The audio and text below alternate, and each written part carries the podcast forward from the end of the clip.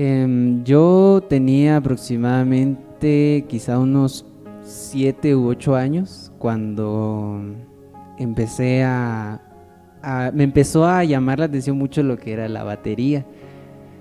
Y yo miraba a los músicos de mi iglesia y decía así como que, ay, yo quiero ser igual que ellos, ¿verdad? Y yo era un niño, ¿verdad? Era un niño y, sinceramente pues mi papá ni, ni, nadie de la iglesia no me tomaban en cuenta para ser músico. Entonces yo por mi cuenta subía a la iglesia, ya que pues la iglesia siempre ha estado en nuestra casa. Yo subía a la iglesia y al estar en la iglesia yo me, me ponía ahí a somatar la batería, ¿verdad? Pero como a los niños les gusta mucho imitar lo que hacen sus, sus mayores, sus mayores o sus, sus ídolos, no sé cómo decirlo, ¿verdad? les gusta mucho imitarlo. Yo hacía lo mismo, yo imitaba al baterista de nuestra iglesia, por ende hacía lo mismo que él hacía y, todo, ¿verdad? Tiempo después mi, papá se dio cuenta de eso y, y los jóvenes del ministerio también. Entonces fue que eh, me tomaban en cuenta, pero solo para ensayar con ellos, no me dejaban tocar en cultos ni nada, porque ellos decían que quizá yo no estaba preparado, ¿verdad? Pero mi, mi papá se dio cuenta de ese talento, si lo podemos decir así, y me dijo, yo le voy a enseñar a tocar guitarra. Y yo así como que ah, me puse feliz, ¿verdad? Recuerdo que, que mi papá me compró un cuaderno, eh, me dijo que ahí iba a apuntar todas las notas que me iba a enseñar. Y yo pues como niño ya tenía tal vez unos nueve años, me, me sentí muy feliz, yo dije, al fin me voy a tener un privilegio en mi iglesia, de verdad. Y recuerdo que se sentó conmigo en la iglesia y me dijo, le voy a enseñar tres notas, este es re, este es sol y esto es la, y así como que bueno. Y vamos a cantar un canto con esas notas, vamos a cantar el canto Renuévame. Recuerdo que ese es el primer ese canto. Ese fue el primer tema. El primero, no es el que hasta el día de hoy pues mucha, en muchas iglesias se canta y yo es. cada vez que lo cantan yo recuerdo, yo digo, ese es el primer canto que aprendí, es el primero. Y, y después de eso me causa un poco de gracia, porque mi papá pues muy entusiasmado me quería enseñar y yo también muy entusiasmado quería aprender, pero por el ministerio de mi papá que pues, se dedica a la predicación y al pastorado y todo eso, pues no le, no le dio tiempo para seguirme enseñando, entonces solo me enseñó esas tres notas y pues el cuaderno se quedó nada más como una hoja escrita, ¿verdad? Porque ya nunca volvimos a, aprender, digamos, a sentarnos juntos a ensayar.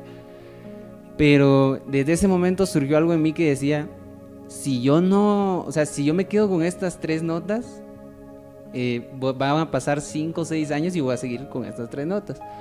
Y aún con mi mente de niño empecé a buscar y a preguntar a los músicos de la iglesia, ¿y qué otras notas existen? Porque yo solo me sé estas tres, ¿verdad?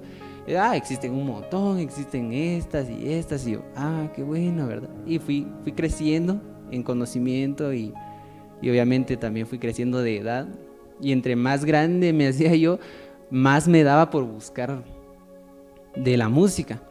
Pero al llegar a, mi ciclo básico, o sea, de, estudio, cambió algo en mí porque me volví, creo que es casi normal que siempre los jóvenes se vuelvan un poco rebeldes, ¿verdad?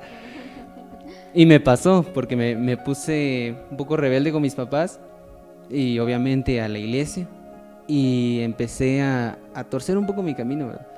Y yo trataba de buscar atención de la gente de, donde yo estudiaba. Y la única forma de... O sea, yo, yo buscaba cómo llamar la atención, sería. Y, y no hallaba cómo. Todos tenían algo en, en que ser mejores que otros. Y yo era una persona, por decirlo así, normal. Pues no, no podía llamar la atención. Y yo quería hacerlo. Y dije, mm, pero yo sé un poquito de música. ¿Por qué no hago eso para llamar la atención, verdad? Y recuerdo que que yo solo sabía unas cuatro o cinco notas en guitarra cuando, cuando yo dije, no voy a llevar mi guitarra al colegio a, mostrar cinco notas, ¿verdad? Entonces yo solo empecé a, buscar en internet cómo, cómo tocar guitarra, qué notas, eh, qué notas eran de tal tonalidad y todo. Y ahí sí que me fui autoeducando, si podemos decirlo así. Y recuerdo que, que al tercer año de básico, Em, me llamaba mucho la atención eh, aprender sobre escribir música, o sea, letra más bien. Y me, fue, por decirlo así, el, el, momento, uno de los momentos que marcó mucho mi vida porque yo, en vez de empezar a usar ese talento para las cosas de Dios, yo empecé a escribir canciones seculares. Empecé a escribir canciones seculares a, la, a las señoritas. A las chicas. A las chicas, sí. Eh, empecé a escribir canciones eh, escribí muchas de amor como de desamor también. Y recuerdo que, que a, mis amigos les gustaban, decían, deberías grabar un disco, que qué buenas canciones, que le vas a quitar el trabajo a, Ricardo Arjona, me decían. Y yo, yo pues en mi, en mi inmadurez espiritual, pues yo decía, ah, sí, ¿verdad? ¿Por qué no un disco de, de canciones, verdad? Pero pues Dios sabía que ese no era mí. Pero, pero papá se enteró de esto o no se enteró? Eh, ahorita se está enterando. Ah, ahorita, hasta ahorita. no, se enteró mucho tiempo después, sí, sí se enteró, pero, pero obviamente en ese tiempo no lo hacía. Pero lo que ocurrió fue que como yo quería mejorar eh, mi ejecución en la guitarra y al mismo tiempo, obviamente yo necesitaba ensayar, ¿verdad? Pero no podía hacerlo con canciones seculares. Entonces yo ponía canciones de, Jesús y Adrián Romero para ensayar en mi casa y pues ya en el colegio tocaba las canciones seculares, ¿verdad? Pero me pasaba horas, horas ensayando con Jesús Adrián Romero y yo veía, yo escuchaba al guitarrista de él y decía, qué, hombre tan virtuoso para tocar y yo decía, qué, qué pilas, ¿verdad? Pero recuerdo que al final ese año terminó y yo seguía con eso de seguir tocando y seguir tocando. Y un día le pregunté a mi papá, eh, ¿qué, guitarrista me recomienda usted escuchar, pero que me deje con la boca abierta? Le dije, mm, Álvaro Gómez, el de los voceros de Cristo, ¿verdad?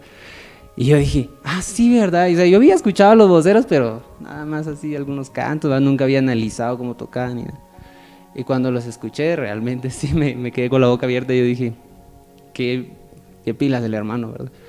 Entonces me empezó a gustar mucho la música de ellos y empecé a escucharla y a imitarlos, imitar todo lo que ellos hacían con su requinto. Lo hacía yo con mi guitarra. Y, un día le dije a mi hermano menor, le dije, vení, vamos a tocar un canto. Como él también sabe tocar guitarra. Está bueno, me. Y empezamos a tocar un canto los voceros y mi papá dijo, ah, se escucha bien. Y, y sí, ¿verdad? Y seguíamos ensayando.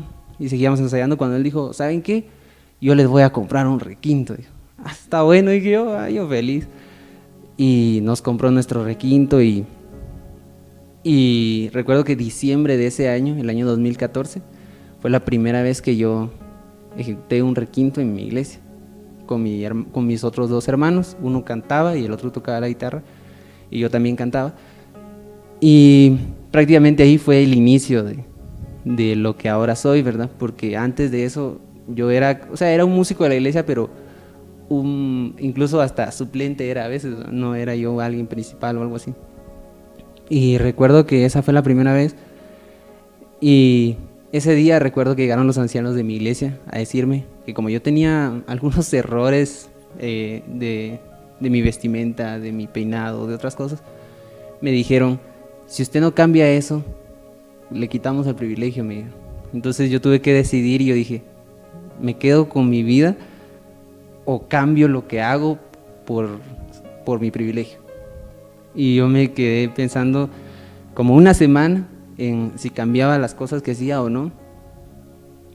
Y, al fin me decidí, dije, sí, voy a cambiar. Prefiero seguir tocando mi requinto en la iglesia que, estar sentado en las sillas por qué unos seis meses, un año, cuando lo ponen en disciplina uno. Y yo pues cambié y recuerdo que que al hacer eso como que me vino más deseo de seguir aprendiendo y seguir creciendo en el ámbito musical.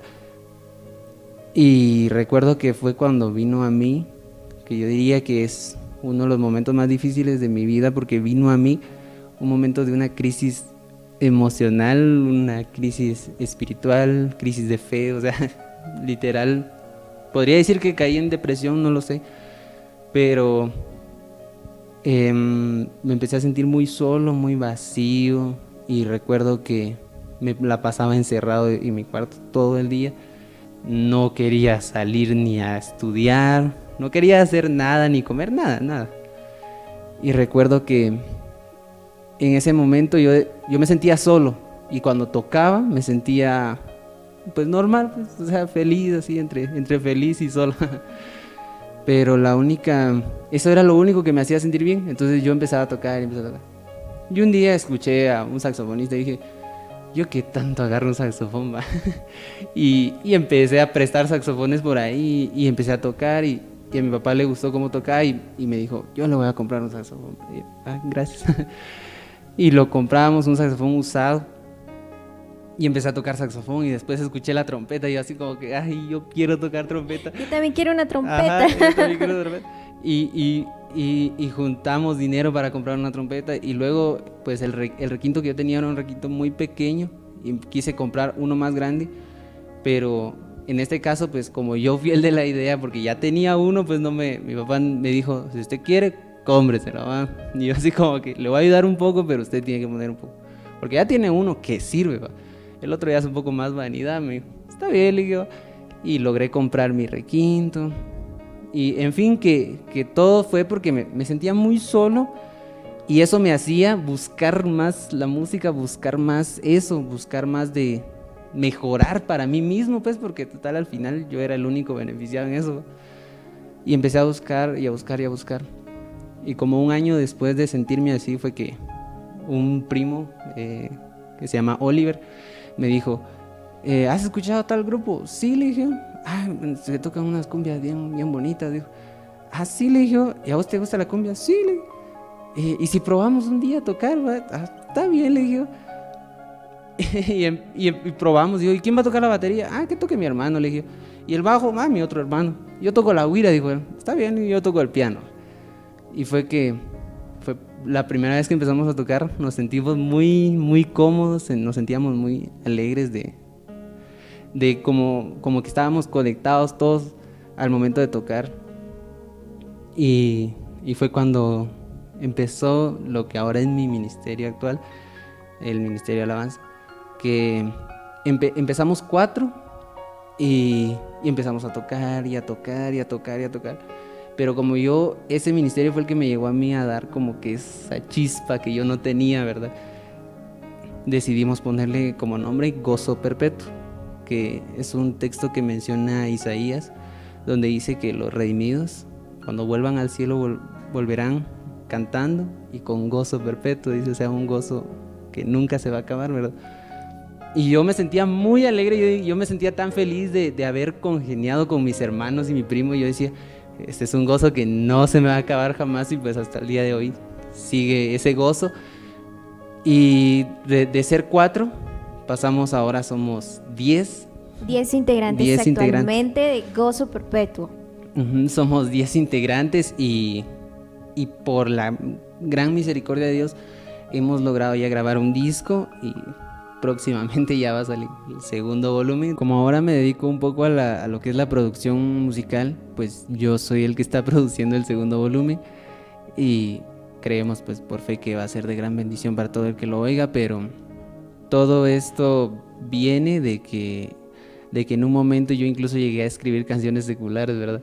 Y actualmente con el grupo a veces tocamos canciones que son mías, o sea, Dios cambió ese, ese talento de escribir canciones seculares, me ha dado ahora eh, la inspiración para escribir ya algunas canciones para Él, ¿verdad? Para su alabanza.